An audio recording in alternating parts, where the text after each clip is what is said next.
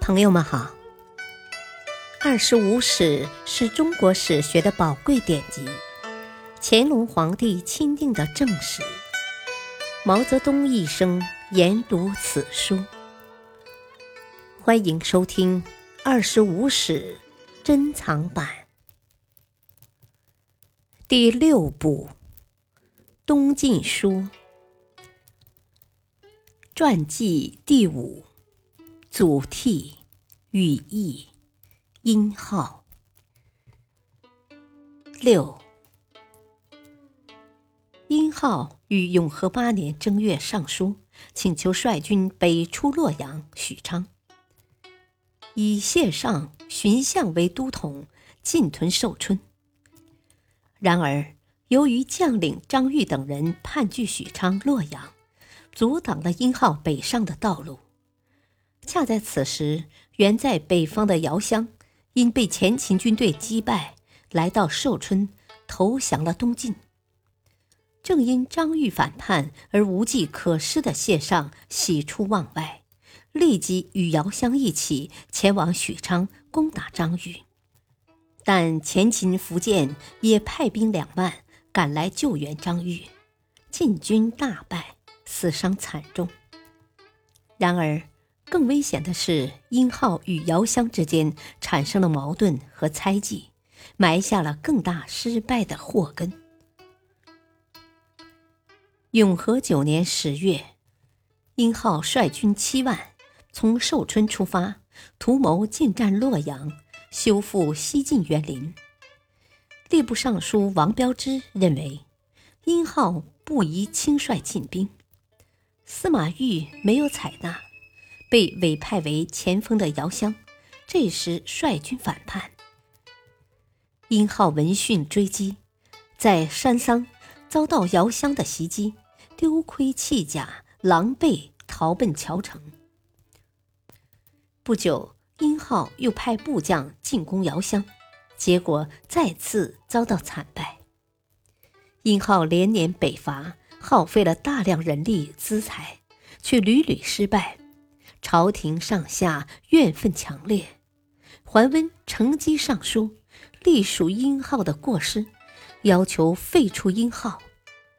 会稽王司马昱不得已，只得把殷浩废为庶人，流放东阳信安（今浙江衢县）。殷浩遭到废黜，虽然心中仇怨，却强作镇定，照样谈论吟咏。但独处时，经常用手指在空中画写“多多怪事”四个字。怀温虽然排斥殷浩，但也称许殷浩的某些才具。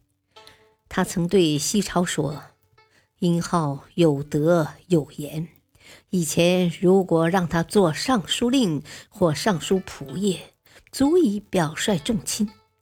可惜朝廷用非其才。”桓温当政以后，有意启用殷浩为尚书令，并写信将此意告诉了殷浩。殷浩接到书信，欣然答应。由于他的心情过于激动，在给怀温复信的时候，唯恐出现什么差错，以致把信拆了封，封了又拆，反反复复达数十次之多。最后送到桓温手中的，竟然是一个没有装信笺的空信封。桓温大怒，视作是殷浩对自己的轻蔑。殷浩从此失去了重新出山的机会。永和十二年，殷浩在郁闷中病死于信安。平，祖逖、羽翼、殷浩。都是东晋时图谋通过北伐以收复中原的将领。他们在朝廷内偏安江南的呼声占据上风的情况下，力排众议，坚决北伐的志向是令人钦佩的。其中最有成效的当属祖逖，他闻鸡起舞、积极中流的雄心壮志，历来为人们所称颂。他在十分艰难的条件下励精图治、智勇兼备，一度收复了黄河以南的大片失地，可惜最终受制于东晋朝廷，饮恨而死。羽翼志大才高，精于谋略，然而他年轻气盛，跟他的兄长羽亮一样，犯了固执己见、不听劝阻的毛病。三人中，以殷浩最为逊色。